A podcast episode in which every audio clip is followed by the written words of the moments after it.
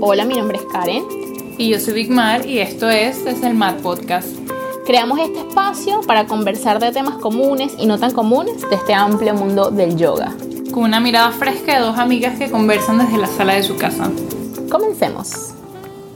Bienvenidos y bienvenidas al octavo episodio, episodio número 8 de Desde el Mar. Al octavo. wow. Eh, ¿Cómo estás, Big Mar? Bien, Karen, ¿y tú? ¿Estás bien? Sí, yo también estoy bien. Quiero, quiero ver cuál va a ser el episodio que digamos estoy fatal. ¿No? Oye, puede pasar. Eh, hoy vamos a hablar sobre una herramienta que yo aprendí cuando hice mi certificación de meditación, eh, que me pareció súper útil y me pareció súper poderosa y además muy sencilla de utilizar. Pero que me pareció que te, como que te revela otro mundo ante ti. Está, está. La herramienta es, se llama The Work, ¿ok? De, el trabajo. Y este, y, y- y, bueno, este método lo creó una, una mujer, una psicóloga llamada Byron Katie, ¿ok? Eh, bueno, vamos a empezar a hablar un poquito de ella para que tengan una idea. Y el episodio de hoy es súper práctico. Vamos a, a trabajar como, eh, como el, el- el trabajo de Work es corto, pero es bien sustancioso. Entonces vamos a explicar un poquito quién es Byron Katie y, y luego vamos a entrar entonces a hacer los ejercicios porque la idea es que ustedes luego lo hagan, ¿sí? Así que búsquense su lápiz y papel. Exactamente porque lo van a necesitar. Entonces, ¿quién es Byron. Byron Katie? Esta es una norteamericana.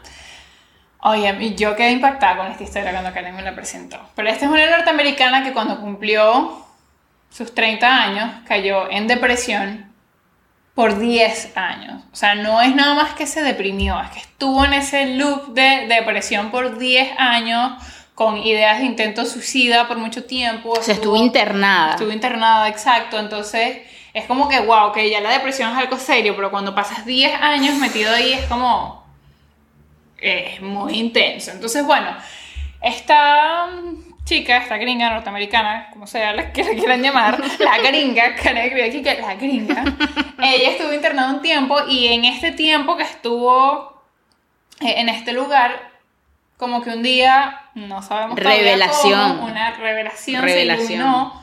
O sea, no fue que se iluminó, sino que ella empezó a cuestionar, como que yo creo que es como cuando uno llega y toca fondo, ajá, entonces ya, de verdad, ya no hay más, no hay más donde hablar de esta depresión, qué es lo que está pasando. Creo que una, una expresión que es como muy coloquial, lo de llegar al llegadero. Exacto, llegar al llegadero y ahora qué. Entonces a ella llegó a ese punto y comenzó a cuestionar, no cuestionar, comenzó a preguntarle a sus pensamientos. ¿Por qué eran así? O sea, ¿por qué? O sea, todo comenzó con, con preguntarse y tratar de poner una perspectiva diferente, a pesar, lo que me parece a mí lo más increíble de todo es que lo hizo estando internada por depresión. Y aún así, tuvo esa como capacidad y fortaleza de decir, ok, voy a aceptar con mis pensamientos, con mis sentimientos y qué es lo que está pasando aquí. Ella es conferencista, es autora, tiene varios libros y creó este método de work, el trabajo, que se basa en cuatro preguntas, es un, como un ejercicio de autoayuda. Sí. Muy, muy Es que, bueno. ¿sabes qué? me- a mí me pasa con la palabra autoayuda? Que yo la relaciono tipo... Uy, algo como... No malo, sino algo como... Yo iba a decir chimbo. o sea, el coloquio. Eh, no, pero algo como... Como simplón. Como... Como burdo, no lo sé, no sé Ay, me exactamente. parece lo contrario, me parece que es como, como el autoconocimiento, me parece una Claro, pero por ejemplo, a mí la palabra autoconocimiento yo la vinculo con investigarme, analizarme, pero autoayuda es como, ay, es que no sé cómo, tengo como un estigma con esa palabra. Sí, tengo una amiga que también. Ajá. O sea, no me dice, ay, todo lo que dice autoayuda, yo no leo todos esos libros. Yo soy lo contrario, donde dice autoayuda, para ver. Claro, es que a mí me parece que hay muchos que son como, Dios mío, esta persona que escribió esto cree que soy tarada, Sí, claro, ¿sabes? claro.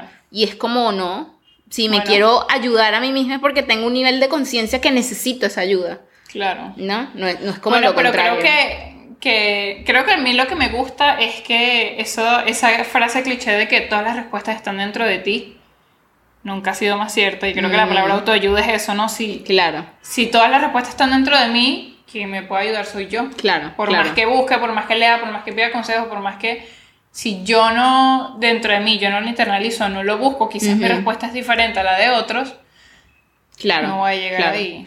Y de las cosas que me gustó de, de la historia de Byron Katie es que eso que dice, ella le preguntó a sus pensamientos. Entonces, claro, ahí ese es el, como el primer ejercicio que además uno eso lo hace en meditación, que es que lo hemos hablado aquí en, en- en el podcast, es desapegarte de tus pensamientos, es entender que tú no eres tus pensamientos, es entender que tú y reconocer que tú no eres tus emociones. Entonces, claro, ella también, ella también dijo que se dio cuenta que, bueno, que se dio cuenta que sufría porque tenía un montón de pensamientos, ilus o sea, que tenía una ilusión pintada. Exacto. Yo quiero leer aquí algo que, que colocamos textual porque nos pareció increíble.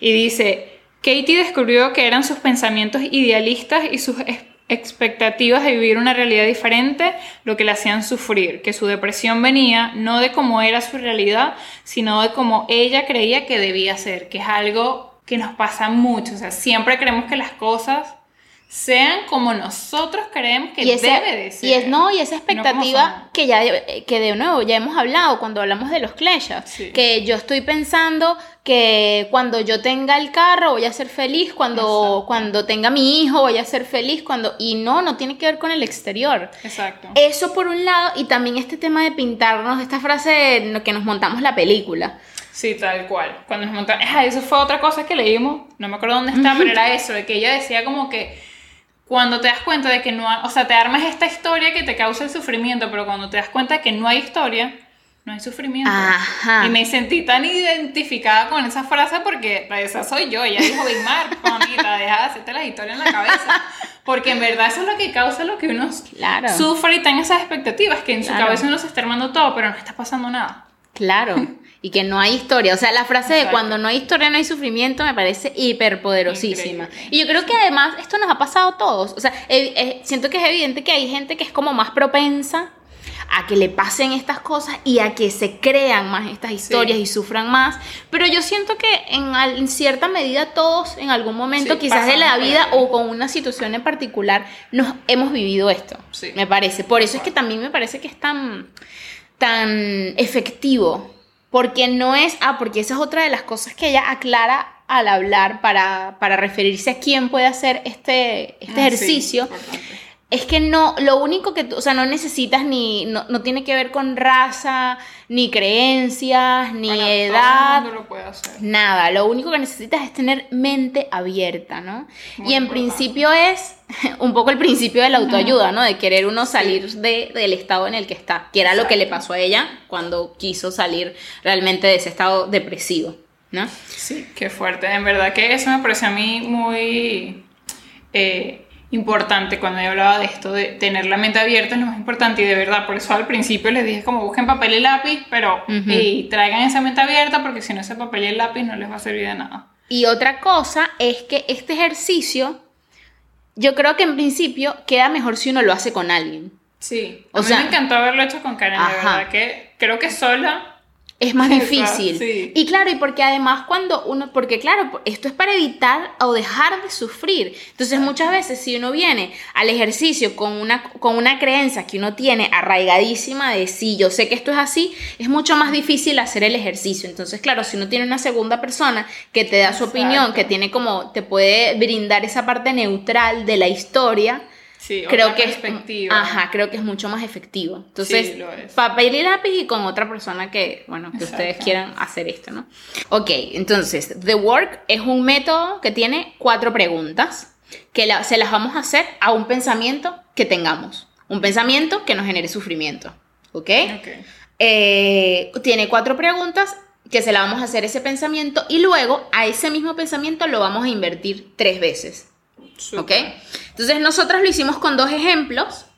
Eh, vamos a hacer un ejemplo que es como mucho más sencillo y otro que se complejiza un poco más, ¿ok? Eh, porque aunque parece muy sencillo, aunque es muy corto, sí te da, da como para que lo pienses. Sí, totalmente. Y a medida que vas poniendo más pensamientos es como que, qué Ajá. interesante. Entonces, nuestro primer pensamiento, claro, también escogimos algo que, que nos parece que puede ser universal, que de nuevo, Ajá. que quizás todos en algún momento hemos Pasaron por ahí. Ajá, hemos pensado eso, ¿no? Y nos ha hecho sufrir además. Entonces, el primer ejemplo sería, nuestro pensamiento es, no le importo a mi pareja. ¿Ok? Ese es nuestro, nuestro enunciado, nuestro pensamiento. No le importo a mi pareja. ¿Ok? Entonces, cuatro preguntas. La primera, ¿es verdad que no le importas a tu pareja? Bueno, aquí cada quien puede decir, ay, sí, yo sé que sí, porque lo que sea, yo sé. O no. O, o dices, ay, no sé. Exacto. Esa es la primera pregunta. ¿Eso es verdad? Porque, y a veces en esa ya nos caemos. Sí, porque ni siquiera tomamos una pausa para pensarlo, sino que vamos de una. Sí, claro Ajá. que no le importa. Ajá. Ok, supongamos que sí. Vamos a Exacto. la siguiente pregunta, a ver. Y sobre todo, eso que dijiste es clave, tomarse una pausa. Y creo que y- y ayuda mucho si hacemos ese ejercicio de le preguntamos al pensamiento. Sí, Me encanta, sí. Eso, poner Eso como es- que si fuese como exacto. si un interrogatorio. Lo tengo ahí delante y le estoy preguntando. Exacto, Ok, exacto. entonces ya primera pregunta, ¿es verdad ese pensamiento? ¿Es verdad que no le importa a mi pareja? Sí, ¿no? Cada quien responde. Segunda pregunta, ¿puedo saber que es verdad con absoluta certeza? Ahí Ya ahí-. Y ahí es como, mira, ¿no?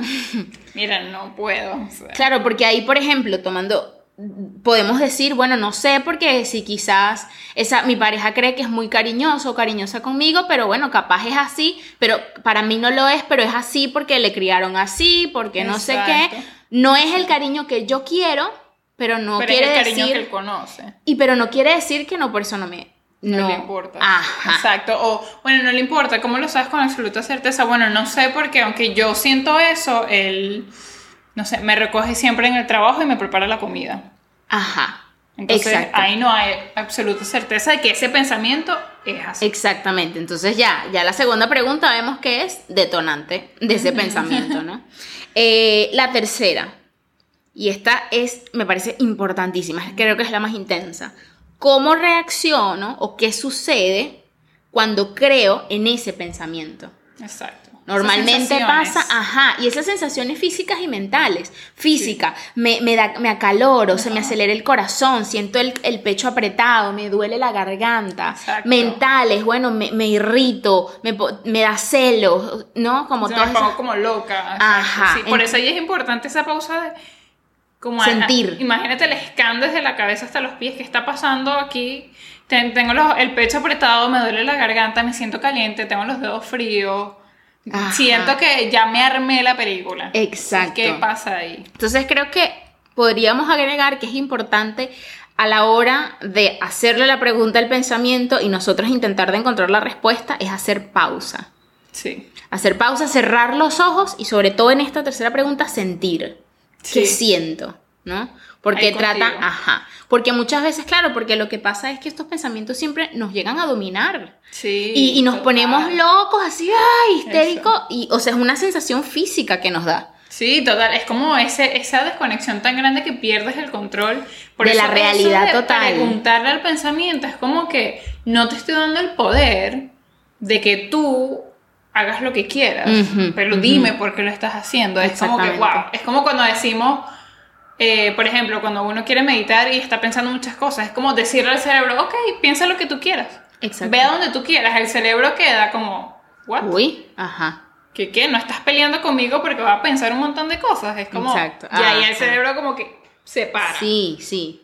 Ah, Así que igualito, no se preocupen porque si lo quieren hacer luego, al final hacemos un repaso seguidito de todas las preguntas para que lo tengan todo condensado.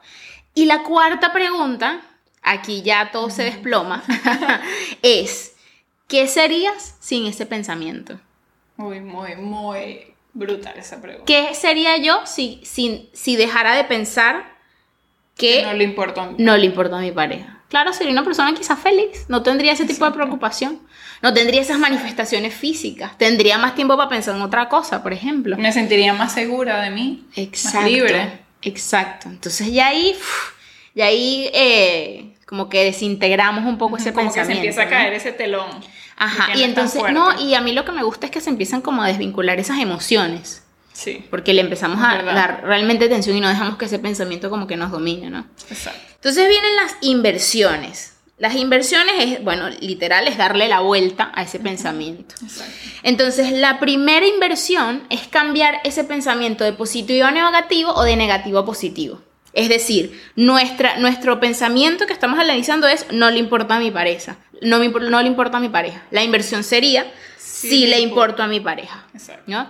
Entonces, esto, claro, la pregunta sería, ok, el enunciado, sí le importa a mi pareja. ¿Cómo es que yo sí le importa a mi pareja? ¿Qué acciones yo veo que hacen que sí le importa? Bueno, me busca, me recoge en el trabajo, me hace la comida, está pendiente de que, no sé, de... Del aniversario, no sé. Ajá, X o Y. Claro. Las razones por las que sí. exacto. Entonces, claro, también eso nos ayuda como a realmente ver el lugar del otro, porque a veces estamos Sí. como, nos creamos esas expectativas, entonces, ay, es que no me regaló un chocolate todos los días a las 5 de la tarde. Exacto. Y es como, no, pero hace todas estas cosas. No sé lo que tú quieres, pero no Exacto. quiere decir que no, no, no, no le importes. Exactamente. Es ver lo que sí tienes, lo que sí te da y no lo que no. Exactamente. Porque muchas veces nos quedamos en ese, ay, no, en todo lo que no hay, sin, como ciegos, sin ver lo que Ajá. sí está pasando. Ajá. Entonces, esa es la primera inversión, cambiar de positivo a negativo o al revés. La segunda es traer ese pensamiento hacia mí. ¿Sí? Es como yo tomar la responsabilidad de ese pensamiento o de eso que estoy afirmando. Entonces, si nuestro pensamiento es no le importo a mi pareja, es decir, yo me importo. Exacto.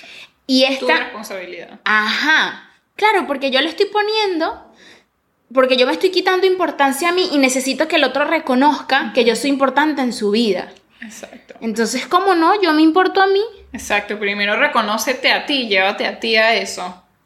Para después ir a Ajá, y entonces, claro, si yo me reconozco y yo me importo a mí, es posible que yo le llegue a importar a otro. Exactamente. Entonces, ajá, potencia. Ahí, potencia. Potencia. exacto. Siguiente, y la tercera inversión y la última es, yo debo hacer eso que estoy afirmando al exterior, es decir, realmente invertirlo para el otro lado. Sería, nuestro pensamiento es, yo le importo a mi pareja, la invertida sería, a mí me debe importar mi pareja. Exactamente. Entonces, claro, aquí también nos enfrenta una cosa que es que a veces creemos, nos encerramos tanto en nuestros pensamientos que, que caemos un poco en el egoísmo. sí, total. Entonces, claro, yo estoy, ciegos. pen- estoy pensando, es que no me regalo un chocolate todos los días a las 5 de la tarde, pero yo se lo regalo. Exacto, exacto. Yo estoy pendiente de su comida, yo estoy pendiente de que su salud esté bien. Yo lo busco cuando me, me lo pide. Ajá. Ahí o solo estoy esperando. como Se voltea la tortilla. Totalmente, se invierte totalmente. Entonces, claro, eso nos muestra ahí. Nos muestra a nosotros, que es lo que más me gusta, porque es como que, ok, tú estás mirando para allá, pero ¿qué pasa cuando volteas ese espejo y la que está ahí eres tú? Ujú, ujú. ¿Qué ves? ¿Qué haces? ¿Qué piensas? ¿Qué sientes? ¿Qué estás haciendo tú por el otro o por Ajá. cambiar eso?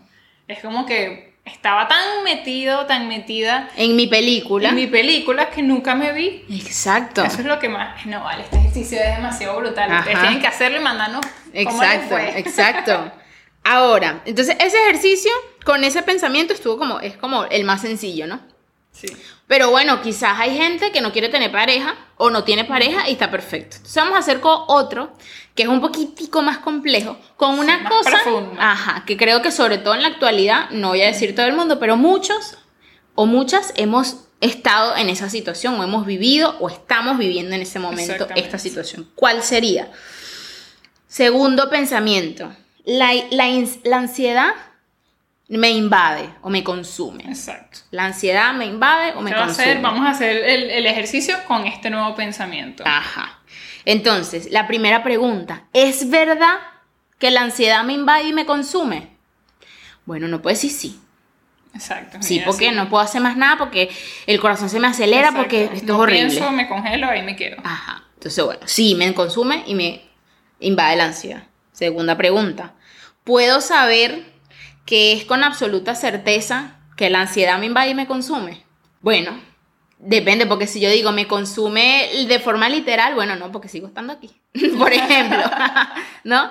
Pero bueno, ahí podríamos decir, ok, sí, la ansiedad me consume y me invade. Exacto. Porque bueno, hay gente que tiene altísimos niveles de Sí, ansiedad. Exacto, clínica. Entonces vamos a decir sí, sí, me invade y me consume y lo tengo con certeza porque lo siento a diario. Exacto. Ok.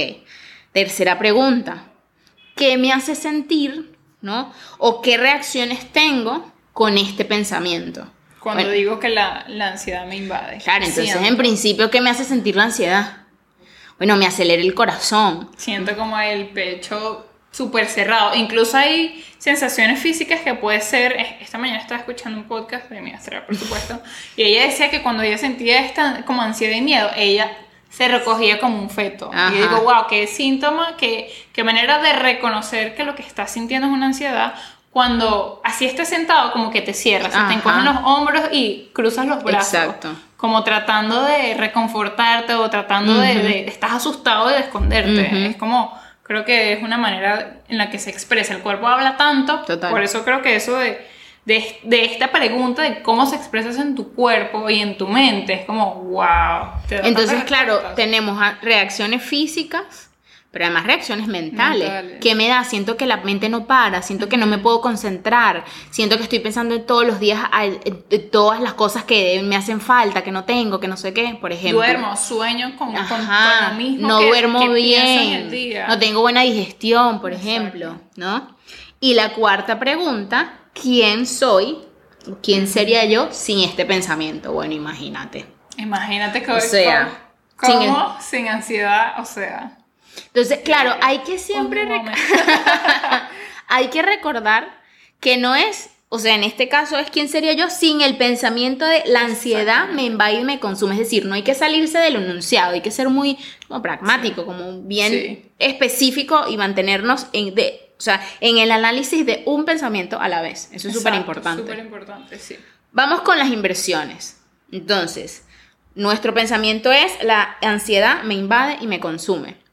La primera inversión es cambiarlo de positivo a negativo. Entonces la primera inversión sería la ansiedad no me invade y no me consume. Exacto.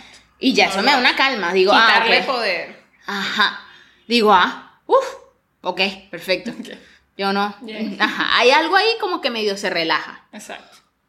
También hay, habrá gente que te voy a decir, ay, sí, claro, sigo sintiendo, no sé qué, pero bueno, hagan el esfuerzo. Exacto. Mente abierta, recuerda. Mente abierta. Exacto. Segunda inversión es traerlo hacia mí, es girarlo hacia mí, es yo tomar la responsabilidad de eso. Entonces sería, en este caso, la responsabilidad se la estoy dando a la ansiedad. No a otra persona, sino a esa... A la ansiedad. Entonces, ¿cómo lo giraría yo hacia mí? Yo me invado y yo me consumo. Uy. Qué fuerte. No, no, no, no. Entonces, estoy en shock con eso. Entonces, ¿cómo sería esto? Claro, yo digo, ay, es que tengo demasiada ansiedad y no puedo más. ¿Y si la ansiedad no existiera y eres tú? Exacto. Que te saboteas. Todo lo que llega tú te agarras de ahí para decir que es eso lo que te lo causa, pero realmente tú internamente con esa historia, esa película, lo estás haciendo. Claro. Y por ejemplo, llevamos un ejemplo más como puntual del día a día. Ay, es que mi, mi, jefe me estresa y me causa ansiedad. Claro, tú estás permitiendo que todo lo que te está diciendo tu jefe entre a ti. No estás poniendo el límite. No estás poniendo el límite. Entonces tú te invades y tú te consumes, porque tú estás permitiendo que esa ansiedad entre. Exacto. Entonces ya ahí en esta segunda inversión tomamos responsabilidad. Exacto. ¿No? Y la tercera inversión de esta, de nuestro pensamiento que es la ansiedad me invade y me consume, prepárate, prepárate, es yo invado a la ansiedad y yo consumo a la ansiedad. Eso me parece que es una frase muy poderosa. By Karen Rodríguez, por cierto. Entonces, bueno, by the work, ¿no? Eh, claro, entonces esto parece una locura. Esta última es una locura, como más o menos como yo voy a consumir la ansiedad. Bueno, hay de nuevo mente abierta. Entonces, claro, porque también vemos, y siento que es una cosa de nuevo, que es como un, sentimiento como colectivo que hay en el mundo, de que la ansiedad es una cosa, un monstruo gigante. Entonces, claro, si yo digo, yo consumo a la ansiedad. Yo la invado a ella en vez de ella a mí. Entonces ya se hace pequeñita y yo me hago estoy por encima de eso. Por eso me encantó esa frase, porque eso es lo que yo siento cuando lo repito. Es como que sí, la ansiedad no es tan grande como, como yo sentía hasta ahorita que le puse esa frase. Tal, cual en mi mente fue como que algo se recogió y se, se reduce. No es que desaparece, no es que esto te va a quitar todos los males, pero te da la oportunidad de darle una perspectiva diferente y con, y con la ansiedad, que es un tema como tan recurrente en los seres humanos, piensa Está tan presente ahorita. Súper presente, poder darte la oportunidad de abrir tu mente y decir, ok, ansiedad no, o sea, esto no está funcionando, vamos a sentarnos tú y yo y hablemos porque esto no. Claro, no y es de nuevo volver a lo que estamos diciendo, estamos interrogando ese pensamiento, entonces en este caso es como que tengo la ansiedad delante de mí, Exacto. no estás adentro de mí, es como, y siento que es como pasa de ser un monstruo enorme a una cosita pequeñita que está ahí, entonces, ok, yo, entonces yo te controlo, porque en la pregunta, en la inversión anterior, yo, o sea, Yo yo, tomé, ajá, Algo importante de hacer a la- en las inversiones, me encanta porque siento que va demasiado con el yoga este ejercicio, eh, es que cuando estamos haciendo estas inversiones, evitar el pero y como que estas cosas que siguen como justificando el pensamiento que quiero cambiar. ajá, Eso es total. clave a la hora de que hagas las inversiones, nada de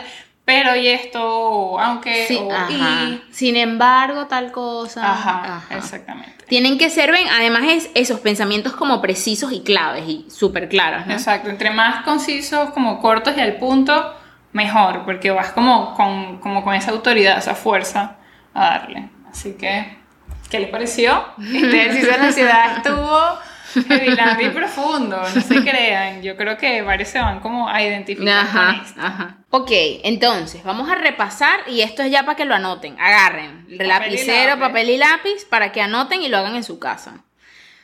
Escojan un pensamiento preciso, claro, sin pero, sin cómo, sin aunque, sin y, ¿no? Pensamiento puntual. Exacto. Que sientan.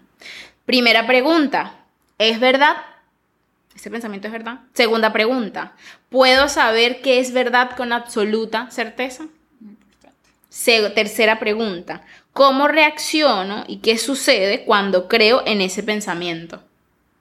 Tercer, cuarta pregunta, ¿quién serías sin el pensamiento? Luego vamos a las inversiones. La primera inversión lo que hacen es cambiar de positivo a negativo o al revés, de negativo a positivo. Esa es la primera, con mente abierta. La segunda inversión, son tres nada más. La segunda es traerlo hacia mí. Es tomar la responsabilidad de eso que le estoy adjudicando a ese externo, sea persona, sea cosa, sea otro pensamiento, otro Exacto. sentimiento, ¿sí? Tomar la responsabilidad de eso. Y la tercera, yo debo hacer eso que le estoy, le estoy Afirma. afirmando a otro hacia mí. ¿No? Para ver. Si yo debo hacer eso que le estoy afirmando al exterior. Exacto. Es decir, si yo estoy exigiendo algo de afuera, yo entonces exigírmelo a mí. Exacto, ¿no? exacto. Entonces, ese es el The Work. Háganlo. Un método Practíquenlo. cortito, pero poderoso. Súper poderoso. Háganlo de verdad y de verdad tienen que tener esa mente abierta porque si no, no se van a permitir cambiar. No, no, no va a hacer efecto, ¿no? Entonces. Queríamos cerrar. Practíquenlo y nos comentan si lo hicieron, qué les ¿Qué parece, les si no. Y- no, no, no nos cuenten qué frase usaron No, y todo para eso, nada. porque eso es muy o sea, es personal de cada quien. Pero ¿qué les pareció? ¿Les pareció que, Ujú. que crea impacto? Los ej- ejemplos, yo. les ayudó a ver cosas. Exacto, cuando Karen me lo dijo la primera vez con los ejemplos, yo quedé en un tacón. Así, tal cual, yo que, what? Está muy cool porque es algo que puedes aplicar, que es muy aplicable, así que aprovechen esa herramienta. Entonces, queríamos cerrar con una frase de uno de sus libros, no sé cuál, pero está muy brutal. Y dice así, mientras pienses que la causa de tu problema está ahí afuera, siempre que pienses que alguien o algo es responsable de tu sufrimiento, la situación es desesperada. Eso significa que estás siempre en el papel de víctima, que estás sufriendo en el paraíso.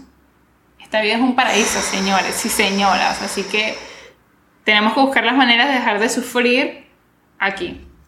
Porque lo que tenemos es hoy. El ayer ya pasó, eso no se cambia. El mañana, eso nadie sabe ni cómo va a pasar, ni siquiera si va a pasar. Entonces, el buscar vivir lo más pleno posible, no quiere decir que aquí nos iluminamos y nadie siente más sufrimiento, eso no, no va a pasar.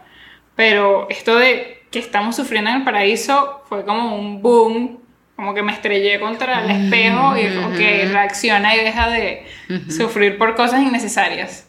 Exactamente. Así que Bueno, este fue nuestro episodio número 8. ¿Qué les parece? Coméntenos en los comen- pónganlos en los comentarios. Recuerden si les gusta, nos pueden apoyar de una manera muy sencilla, no necesitan ni siquiera moverse donde están, solo darle like en YouTube y suscribirse. y comentar y bueno, participar y bueno, y, nos pueden seguir en nuestra cuenta de Instagram desde el Mad Podcast, que ahí también estamos constantemente activas, publicando cosas y, seguimos interactuando con ustedes. El próximo episodio vamos a hablar de Yoga Alliance, esa, esta institución un poco como que rige el yoga moderno, las certificaciones, vamos a hablar cómo, un poco cómo funciona, mm, qué cosas, qué, qué poder tiene y si realmente, bueno, vamos a seguir dándole poder o no, o cómo es la cosa. Así que no se lo pierdan, próximo episodio. por ahí, suscríbanse al canal de YouTube, me consiguen a mí como arroba Yoga. Yo soy, pensé que, ay, ¿cuál soy yo? Una guion bajo Karen para que nos sigan. Instagram. Así que nada, nos pueden seguir en las cuentas. Recuerden seguirnos en arroba desde el Mad Podcast, suscribirse al canal de YouTube, como dice Karen, es una manera súper sencilla de apoyarnos. Y comenten, compartan con sus amigos y nos vemos en el próximo episodio. Bye. Bye.